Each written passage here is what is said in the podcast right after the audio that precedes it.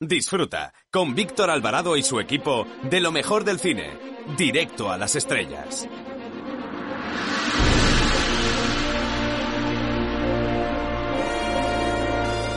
Eh, hola, soy Fernando Tejero y os mando un beso muy fuerte a todos los oyentes de Directo a las Estrellas. Chao, se os quiere, chao.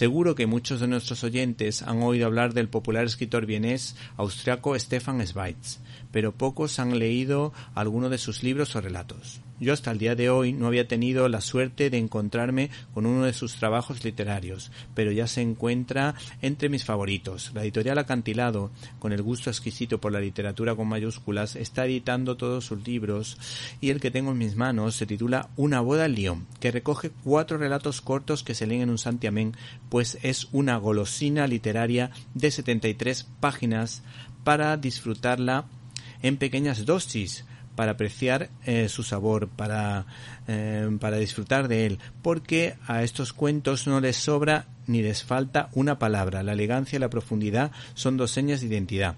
El autor te despierta la imaginación desde la primera a la última letra, donde la fe cristiana del citado escritor queda patente tanto explícita como implícitamente.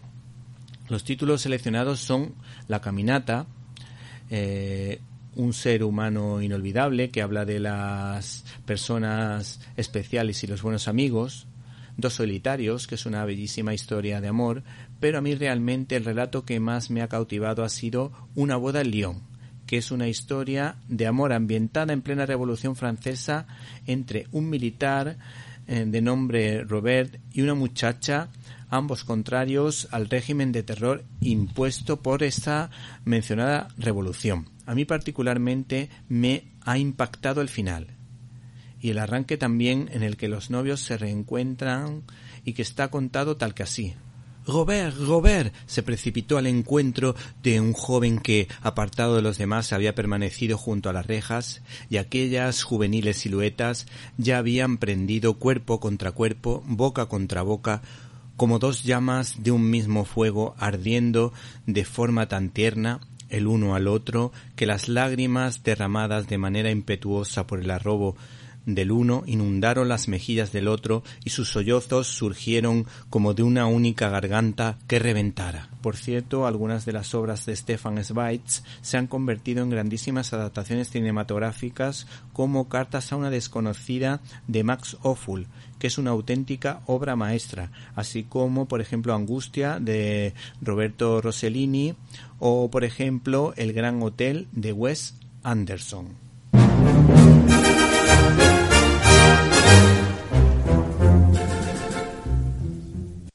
Bienvenidos a una nueva edición de Directo a las Estrellas, tu programa de cine. En una semana marcada por las estrategias y tácticas de los distintos partidos políticos, nosotros dejamos la política a un lado y les hablamos de los estrenos de esta semana, empezando por la cinta de terror Los Propietarios. También se estrena el drama Y llovieron pájaros.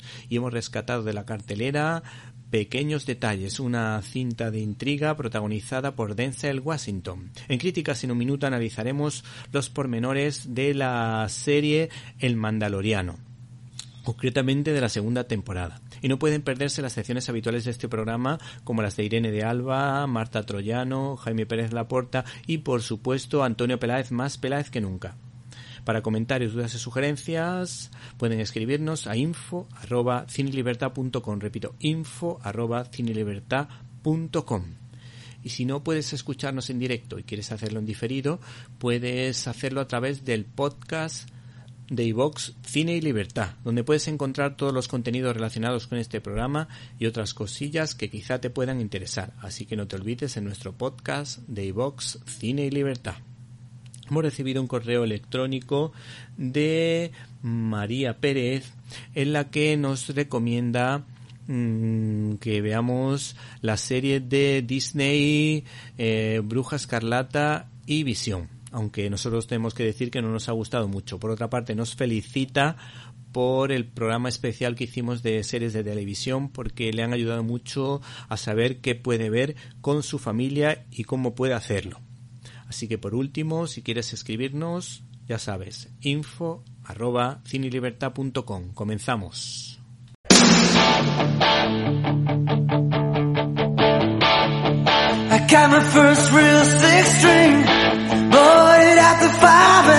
La cartelera.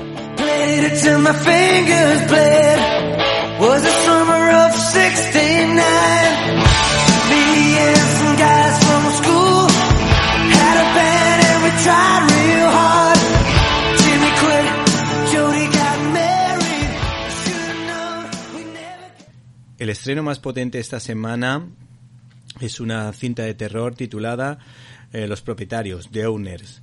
Se trata de la ópera prima con la que debuta Julius Berg, que juega con la verdadera identidad de seis personajes, lo que evidentemente nos retrotrae a todos a la célebre obra de Luigi Pirandello. Aunque hay que decir que esta historia se basa en un cómic y su adaptación es bastante fiel, aunque no totalmente fiel a la obra en cuestión. Se trata de un cómic titulado Una noche de luna llena con ilustraciones de Herman, que es un grandísimo ilustrador al que recordamos todos por la eh, serie de cómics eh, titulada Comanche y por supuesto por Bernard Price, que es uno de los grandísimos cómics eh, por detrás de Tintín, pero de un enorme nivel de esa zona de Europa, de lo que se entiende como cómic franco-belga. El caso es que eh, Julius Baer, mientras estudiaba cine en la Sorbona, pues tuvo una experiencia realmente peculiar. La Sorbona es una grandísima universidad donde, por ejemplo, estudiaron grandes santos españoles eh, como, por ejemplo, San Ignacio de Loyola o San Francisco Javier. El caso es que este hombre se alojó en el apartamento de una anciana soltera un tanto extraña y todos los días por la mañana le sorprendía con comentarios sobre su vida privada como si lo espiara, lo que dejaba a este director bastante preocupado. A este cineasta lo conocemos por series como Matahari o Los ríos de color púrpura. Y de alguna manera una de las actrices que lleva el peso más importante es Rita Tushihan, que es recordada por ser una de esas actrices importantes en los años 60, lo que se conoce como free cinema inglés. Y nosotros tenemos las declaraciones de este señor a fotogramas, el que destaca lo siguiente. Recuerdo que me escapé un día para ver Un sabor a miel, porque me encanta esa manera de hacer cine tan parecida a la novela Bach. Poco después, eh, Dan Jugar me llamó para decirme que había encontrado a la actriz ideal para el personaje de Ellen. Por eso nos estamos refiriendo a Rita Tushishan, que es la protagonista de mm, este film y que de alguna manera a todos nos recuerda un poco a la actriz eh, a la querida actriz Geraldine Chaplin porque tiene un físico realmente parecido a la citada actriz.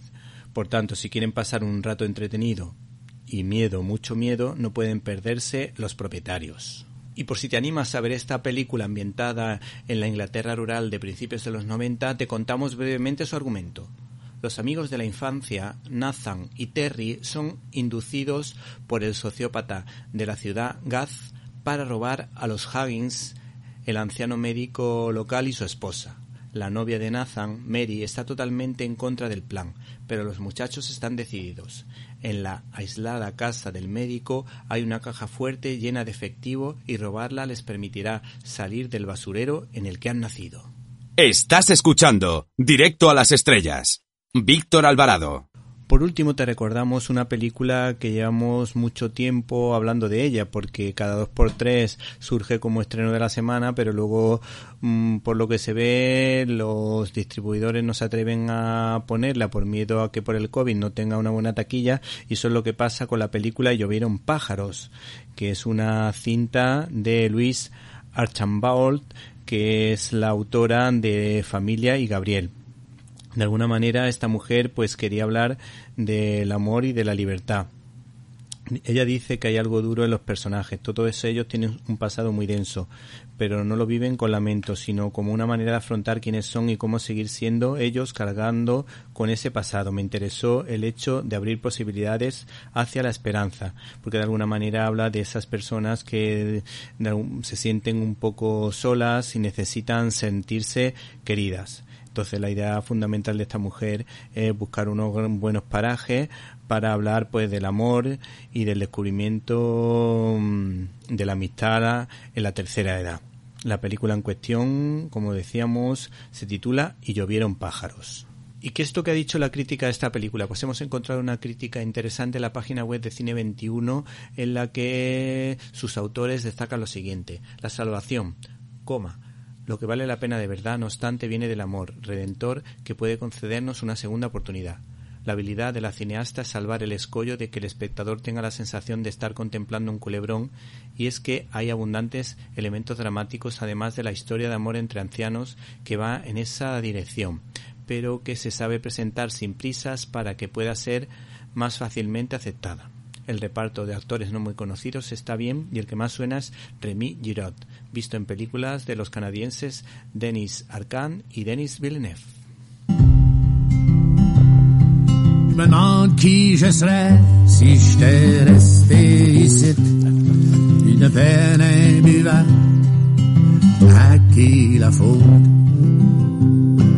Me he perdido con el coche. No hay salida. Y como he escuchado una voz, pues ¿Y usted es la voz?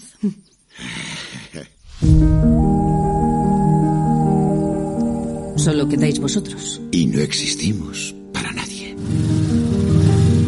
Es mi tía. La hermana de mi padre. Estoy buscando dónde alojarla.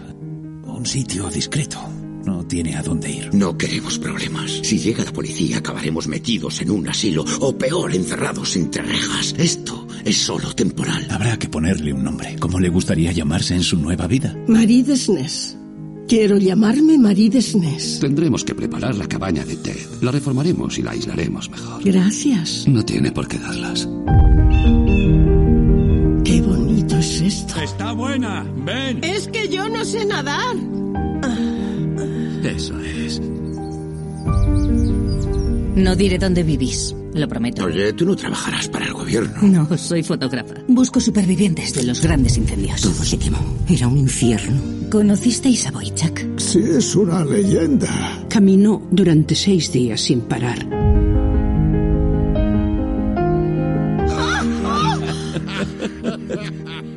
Tenía muy claro que, que había recibido una segunda vida.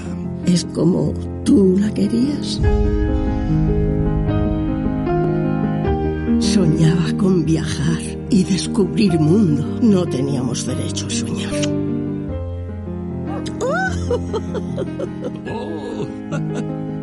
¿Habéis llegado a olvidar los incendios? El fuego no nos atormenta. Es el amor.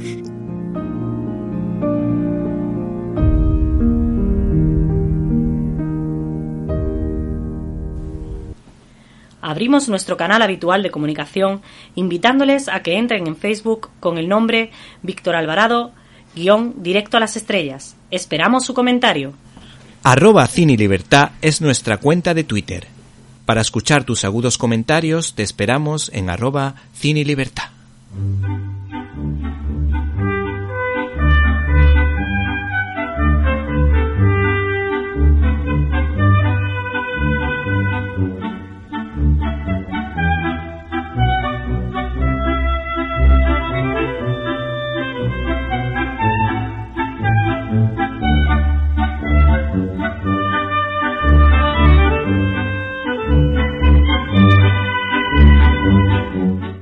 Estás escuchando Directo a las Estrellas. Víctor Alvarado.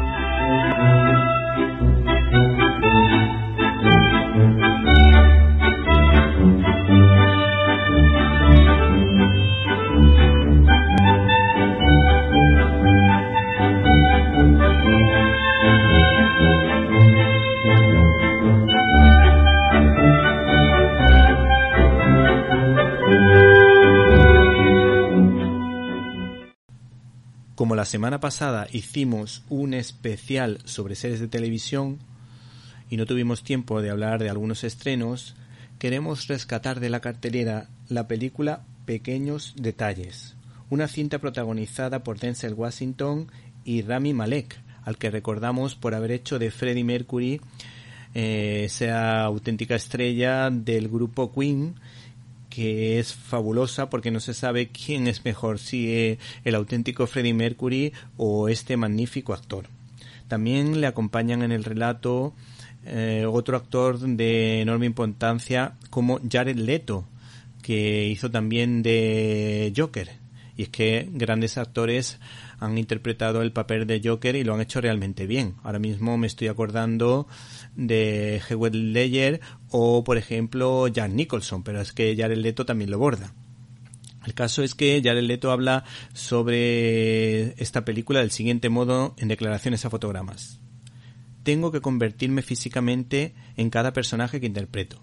A partir de ahí me sumerjo en su mente y en la de Sparma, que es su laberinto, Sparma es el protagonista de esta película, o el villano de esta película. Podría ser un asesino, o un pobre hombre, o tal vez un sabio, un paria, un marginado, una víctima. Es un personaje sin reglas, sin límites. No va de inocencia o culpabilidad, sino de asumir quién y qué eres. Si asumes que pequeños detalles es eso y no arma letal, vas a entrar en un cuarto oscuro donde serás noqueado a la salida si la encuentras. El caso es que mm, el director de esta película, Pequeños Detalles, es nada más y nada menos que John Lee Hancock, al que recordamos por haber escrito el guion de Un Mundo Perfecto, ese peliculón de eh, Clint Eastwood, con el que también colaboró en Medianoche en el Jardín del Bien y del Mal. También lo recordamos por una película protagonizada por Sandra Bullock como Un sueño imposible, que es una película magnífica de una católica comprometida que acoge a una persona con dificultades, que es un extraordinario deportista y por supuesto también lo recordamos por una película fabulosa como Salvando a Mr. Banks, que tiene que ver con la autora o con la creadora de la película de Mary Poppins. El caso es que este cineasta pues dice que esta película le hubiese interesado haberla hecha, haberla hecho, perdón, en otra época, pero que aún así ha merecido muchísimo la pena porque es una película de esas inquietantes que no deja a nadie indiferente y que de alguna manera pues todos estamos deseando de ver porque eh, esa tensión que este director es capaz de crear pues provoca esa inquietud que a todos nos gusta cuando nos acercamos a un thriller.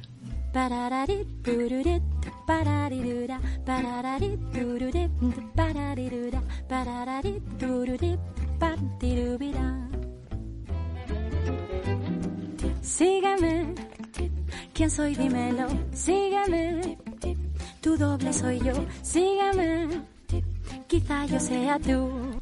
Jaime Pérez Laporta tiene la pluma de los grandes escritores del siglo de oro español escribiendo sobre cine y educación en su diario de un profesor. Muy buenas, Víctor. Una semana más continuamos con mi diario de un profesor cinéfilo. Y aunque nunca he puesto título, hoy quizá podríamos titular este episodio como Desmontando a Harry o a Woody Allen. Y es que hoy quiero hablar de esa gran película de los 90 del autor eh, neoyorquino, Woody Allen es tremendamente divertido, un genio en lo suyo, esto es, en crear comedias retorcidas de marco sibarita o burgués, con cierta acidez existencial y basadas en grandes interpretaciones de sus actores. Pero sobre todas las cosas, Woody Allen es culto de sí mismo.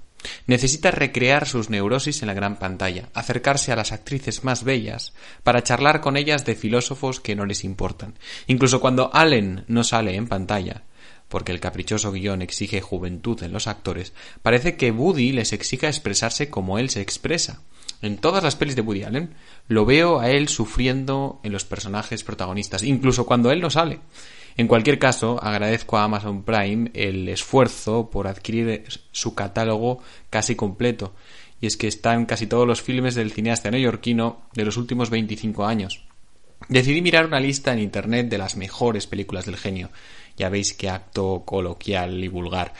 Y me salió en los primeros puestos una que estaba en la carta de la plataforma, desmontando a Harry.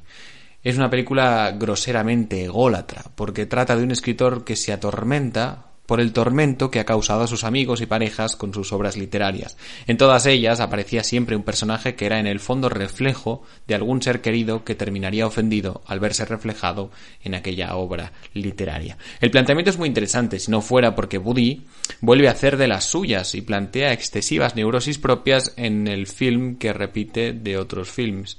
En cualquier caso, la relación entre literatura y vida es algo muy interesante y no deja de ser una película valiosa para ver quizá en clase de literatura con los más mayores, para que entiendan que la frontera entre ficción y realidad es complicada o quizá demasiado simple. Por último, debo acercarme con admiración a esta película porque se recrea con mucho humor y profundo respeto el infierno de Dante, pero modernizándolo con un ascensor y con una de las conversaciones más divertidas entre Harry y su enemigo más temido, aquel que le robó a su amada novia, que ahora ha sido convertido en su eh, episodio pesadillesco en un diablo, en el diablo del último piso. Harry desmonta con su ficción todas las realidades que parecían acogerle. Siempre se quedan cortas, siempre atesoran conflictos, siempre demuestran que no bastan para su apesadumbrado carácter, su mente inquieta, su sexualidad desbordada, su filosofía del querer lo que nunca se ha tenido o lo que tuvo y desmontó ya. Quizá la chica rubia y joven que le roba a su amigo era un trasunto ridiculizado de Beatrice.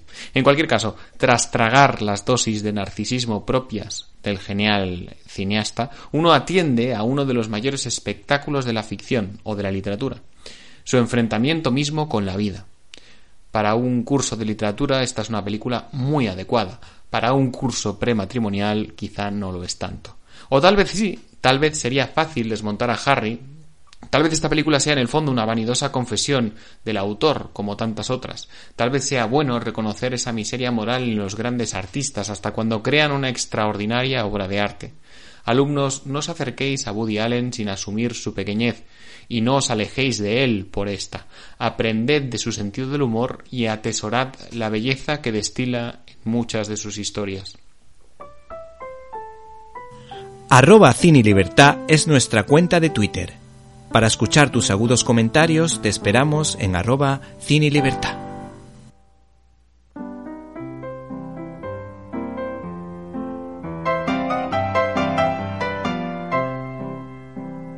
Críticas en un minuto. Estás escuchando Directo a las Estrellas. Víctor Alvarado.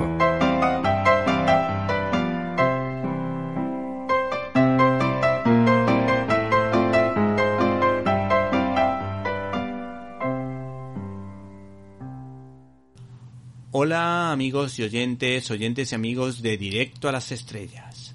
Hoy desde el podcast de iVox Cine Libertad te recomendamos El Mandaloriano. La serie que ha cautivado tanto a seguidores como a curiosos de la Guerra de las Galaxias tiene nombre, de Mandalorian.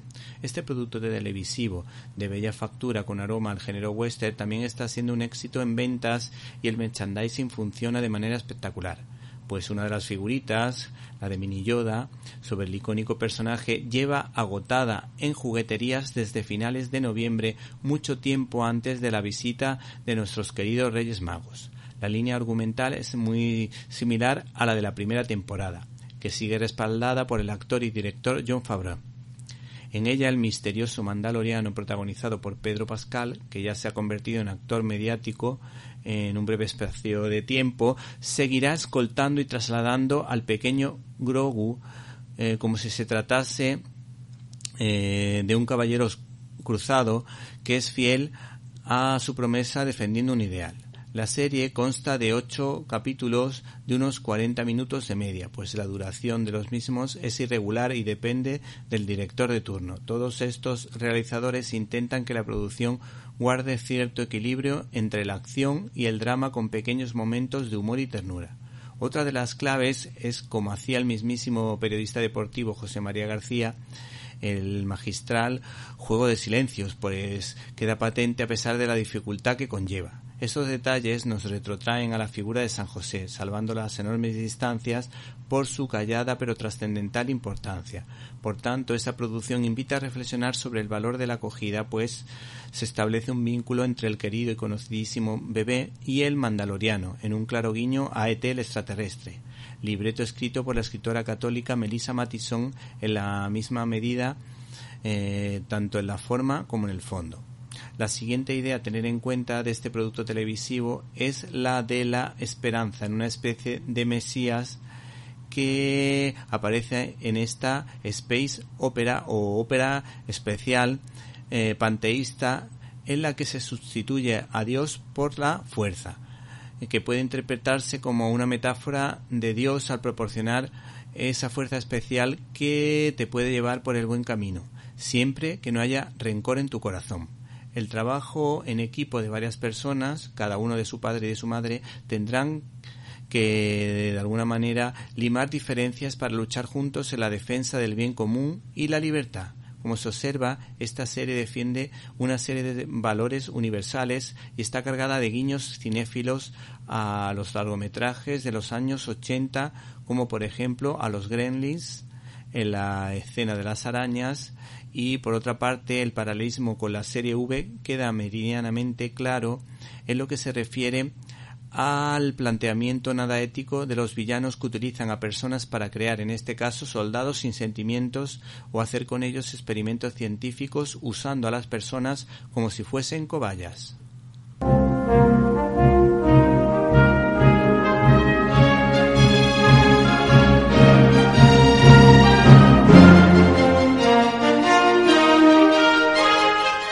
Storyboard.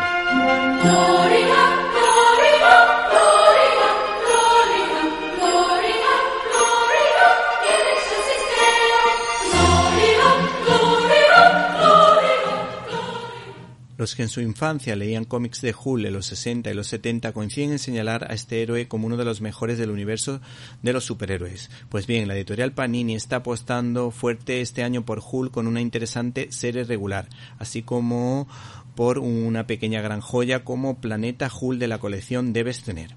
Este planeta Hull, como sus autores indican, Greg Pak y Carlo Pagulayan, pues es una especie de peplum de alguna manera se hace un guiño a ese género cinematográfico que te traslada a Grecia y a Roma. Aunque, según lo visto y leído, también puede entenderse como el pasaje bíblico de David contra Goliat, donde un Goliat con corazón de David eh, se enfrenta a un monstruo con alma de filisteo. Que hay que decir que está muy logrado, pues Hull llega a este planeta y algunos lo ven como un líder mesiánico y un luchador poderoso que les va a liberar del yugo imperial. La lectura de este cómic es muy fluida. Las batallas son espectaculares. Los diálogos son rápidos y profundos a la vez. Y por supuesto, por supuesto, por supuesto, las portadas de José Ladrón son insuperables y nunca mejor dicho, porque hay que decir que te roban el corazón con unos dibujos de gran belleza que te trasladan al mundo de Avatar creado por James Cameron. Este ejemplar es sin duda un homenaje a películas muy entretenidas como El Coloso de Rodas, La Túnica Sagrada Espartaco o la más reciente Gladiator. Entre los diálogos más jugosos destacamos uno en el que aparece un retrato de un héroe mesiánico parecido a Hull en el que uno de los personajes dice lo siguiente, las historias son ciertas, vino eh, de un lugar llamado Tierra, exiliado por los humanos que viven allí. Eh, le llamaban monstruo, pero aquí en Sacar liberó a los esclavos, derrotó al rey rojo, sanó la propia tierra con su sangre. Eh, otro detalle importante es la historia de amor entre el gigante Esmeralda y un personaje femenino que por supuesto no vamos a desvelar. Por otra parte, hay que decir que incluso la gente vitorea a este rey verde porque este monstruo ha salvado a ese mundo y ha construido un lugar mejor para todos para todos mm, nosotros, dice uno de los personajes, y incluso para vosotros, como haciendo un guiño a dos civilizaciones. Por otra parte, se establece una conversación bastante interesante entre dos colosos, el gigante Esmeralda y un rocoso héroe que confía en Dios con frases del tipo Dios, soy tu roca, perdóname y protégeme. y de alguna manera se trata de un personaje que explica a Hulk que sus diferencias tienen que quedar para después cuando se trata de salvar vidas y se necesitan aliados. Hola, me llamo Inigo Montoya. Tú mataste a mi padre. Prepárate a morir. Estás escuchando el directo a las estrellas con Víctor Alvarado.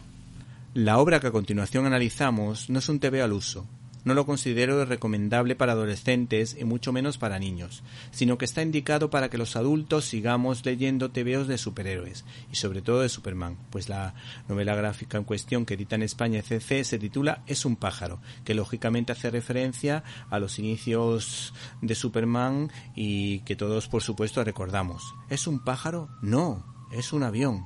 No, es Superman. Pues bien, el guionista Stephen Siegel y el dibujante Ted Christiansen nos ofrecen un drama existencial de un niño de 5 años que aborrece a Superman porque cuando un querido familiar se estaba muriendo en el hospital, al niño eh, que no entendía nada, su padre le regaló un tebeo de este superhéroe. En esta historia, ese niño convertido en adulto pues este TVO tiene tintes autobiográficos que recuerda a sus autores, reflexiona sobre lo que el hombre de acero ha supuesto en su vida, analizando todas las piezas esenciales en la vida de un personaje como el hombre de acero. Eh, su traje, su talón de Aquiles, es decir, la kriptonita, o por ejemplo su fortaleza de la soledad. La historia es por momentos irónica, otras veces simpática e incluso eh, de alguna manera nos permite aprender algo de filosofía porque su autor está siempre en una especie de permanente pesimismo y hace mención a grandes figuras de la filosofía como Platón o Nietzsche. Y después de tantas dificultades se observa un rayo de esperanza, que es como una especie de sensación de euforia y alegría contenida que explota cuando hemos superado una crisis personal o una enfermedad psicológica como la depresión. Con reflexiones del tipo, de eso se trata, Superman recordándonos que hay obstáculos, pero mientras vayamos saltándolos, seguiremos en la carrera. Y al final, aunque nunca lo haya admitido, estaba implicado emocionalmente, quería pasar la página y ver qué iba a pasar a continuación que es la lección que nos pueden dar estas historietas. Siempre hay un continuará. Siempre. No se pierdan, por tanto, este tebeo que habla de la reconciliación, del perdón y del daño que puede hacerse una persona al no perdonarse a sí mismo. Por cierto, este cómic contiene un extra que nos permite conocer la idea que los citados autores tienen sobre el icónico Batman. Estás escuchando Directo a las Estrellas. Víctor Alvarado. Periodista y aficionada a la lectura. Su nombre bíblico Marta y su apellido troyano con ecos a apopeya griega indican que será una futura bibliotecaria, que además analiza el cine como si de una escritora veterana se tratara.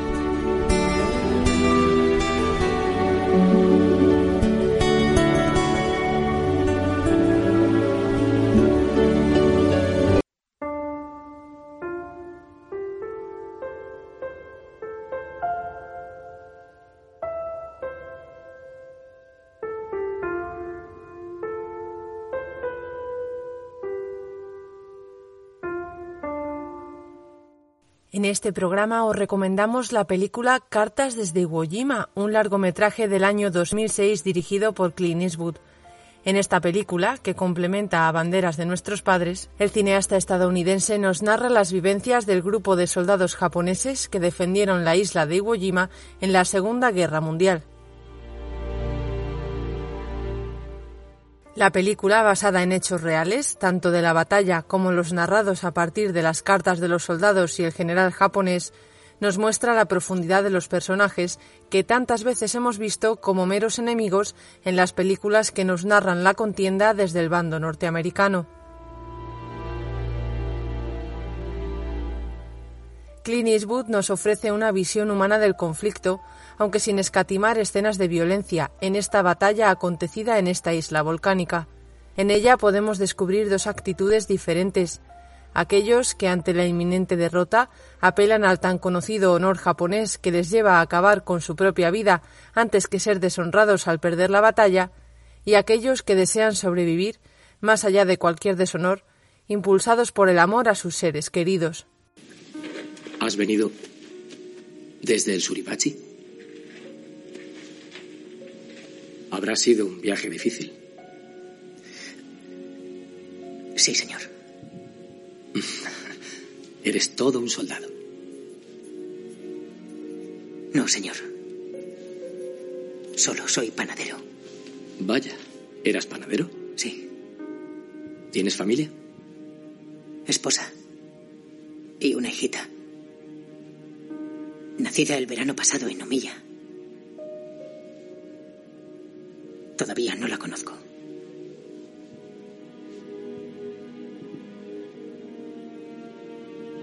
Es extraño. Yo me prometí luchar hasta la muerte por mi familia. Pero pensar en ella me hace difícil cumplir mi promesa.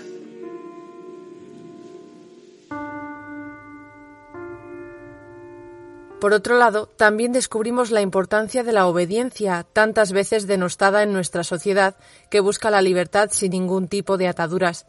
En este largometraje vemos incluso la dificultad de algunos personajes para obedecer órdenes directas de su superior al mando en el ejército, lo que desemboca en pérdidas de vidas humanas. Hace más calor del que yo esperaba, la verdad. Descanse. Y la isla también es mayor de lo que yo creía. Estoy exhausto.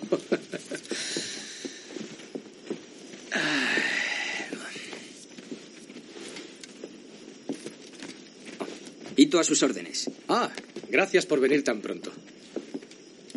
¿Cuál es nuestra fuerza aérea disponible? 41 cazas y 13 bombarderos, señor. ¿Nada más? Hemos perdido 66 aviones apoyando a las tropas de Saipan. Entonces, tendremos que confiar en el apoyo de la flota imperial. ¿Es este el plan? Sí, señor. ¿Y los soldados de tierra dónde se apostarán? No lo sé exactamente. Todos ellos están bajo el mando del coronel Adachi. ¿No ha coordinado su plan con el ejército de tierra? Según las normas de la Armada, hasta que el enemigo desembarque. Esto es una guerra de verdad. ¿Es consciente de ello?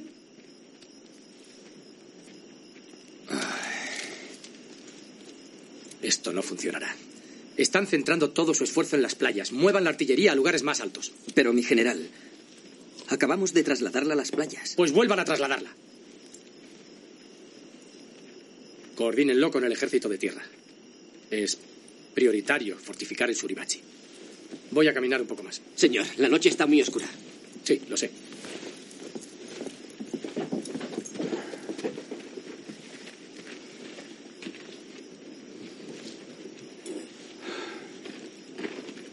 Este dará problemas.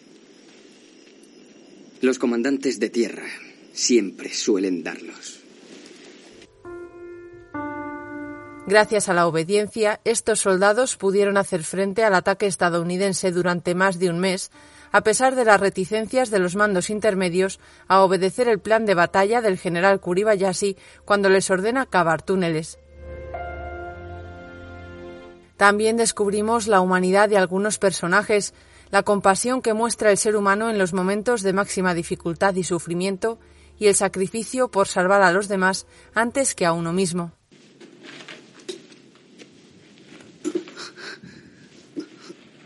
Cubo, ven aquí.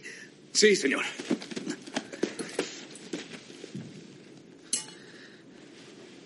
¿Cómo estamos de munición?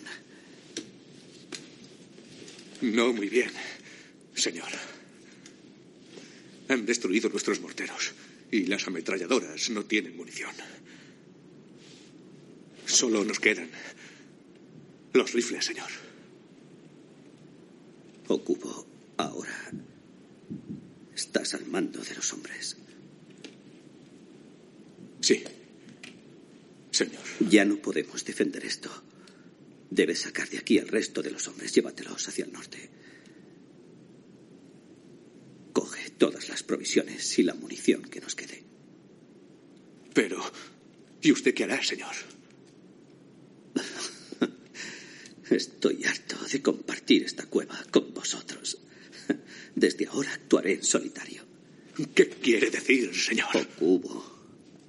Escucha.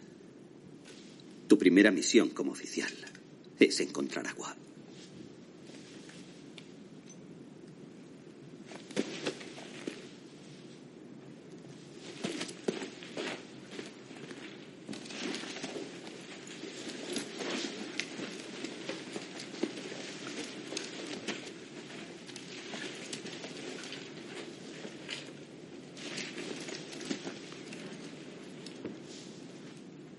Soldados, haced todo lo que podáis. Haced siempre lo correcto. Porque es lo correcto. ¿Entendido? Sí, señor.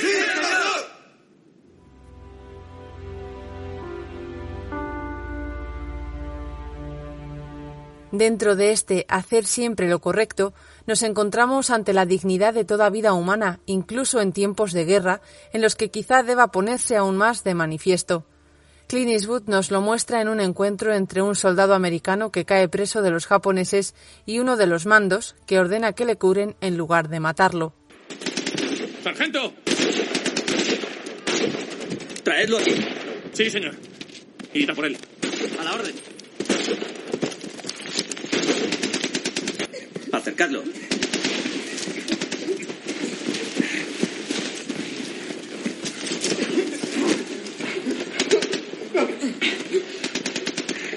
¿Acabo con él, señor? No. Curadle. Pero, señor. Okubo, tú esperarías lo mismo, ¿no? Endo, cúrale. Señor, tenemos muy poca morfina. Señor, ellos no curarían a un soldado japonés herido. Hijo, ¿es que acaso conoces algún americano? Cúrale. Sí, señor. Para concluir, queremos destacar que se trata de una magnífica película bélica que nos hace profundizar en la humanidad de los personajes, sus inquietudes, anhelos y miedos, y nos ayuda a reflexionar sobre la importancia de la familia en la vida de las personas y la valentía de luchar por aquello que se ama a pesar de que pueda resultar contradictorio.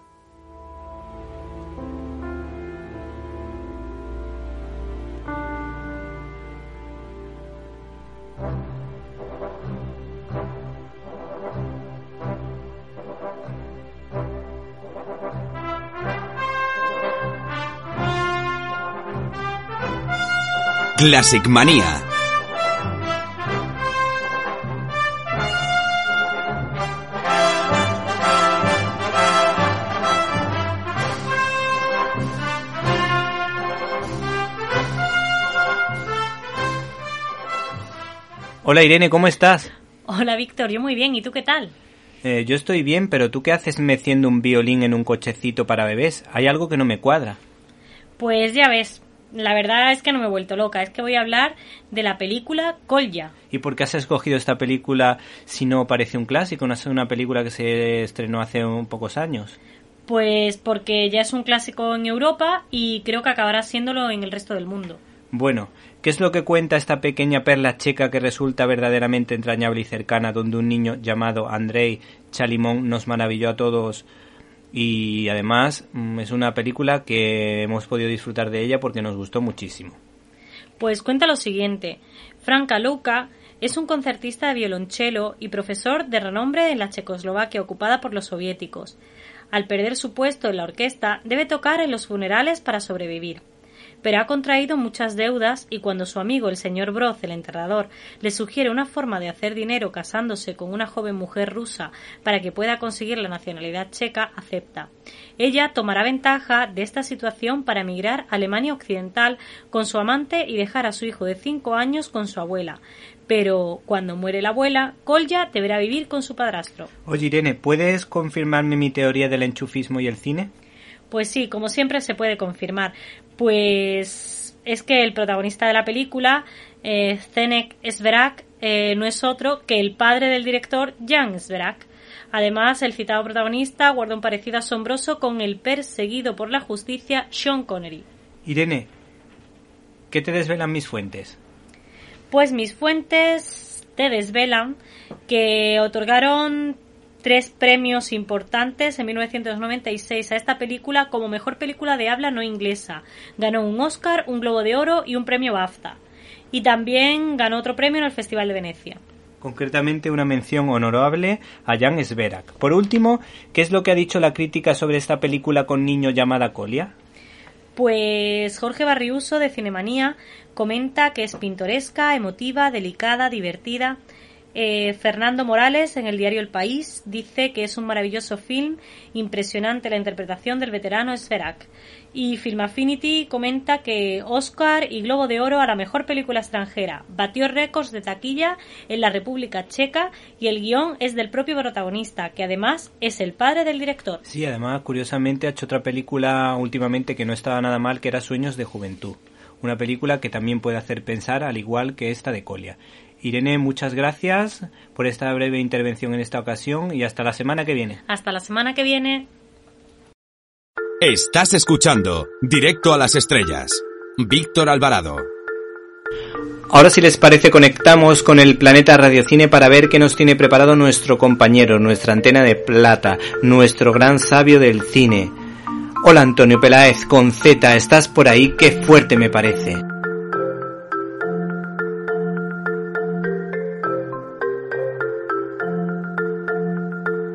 ¡Qué fuerte!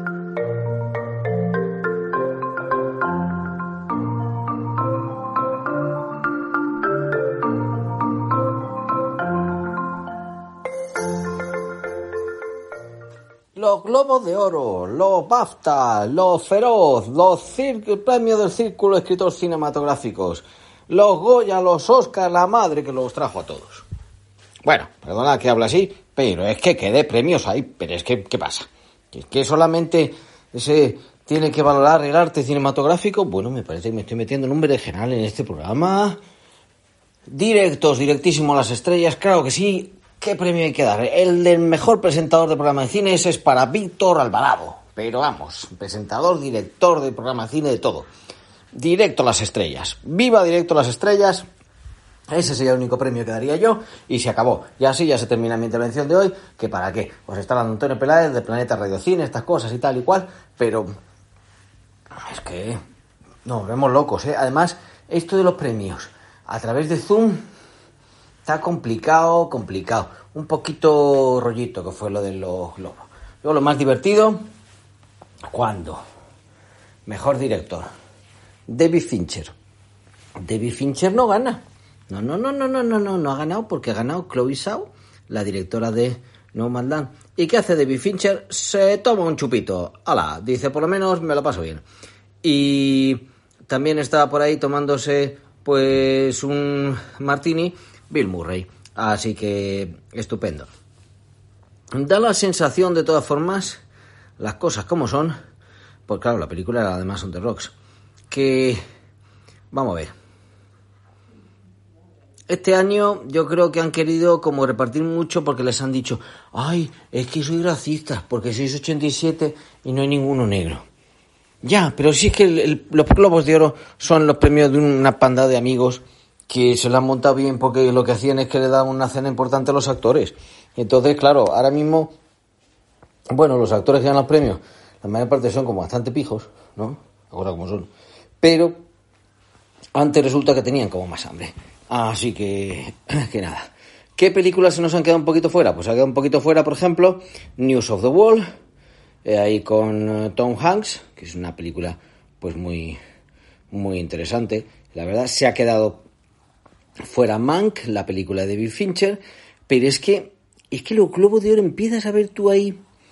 Oye, Víctor, que tú me dijiste los globos de oro y yo te hice caso, pero es que empiezas a ver premios y con lo cual yo voy a seleccionar los premios que a mí me gustan.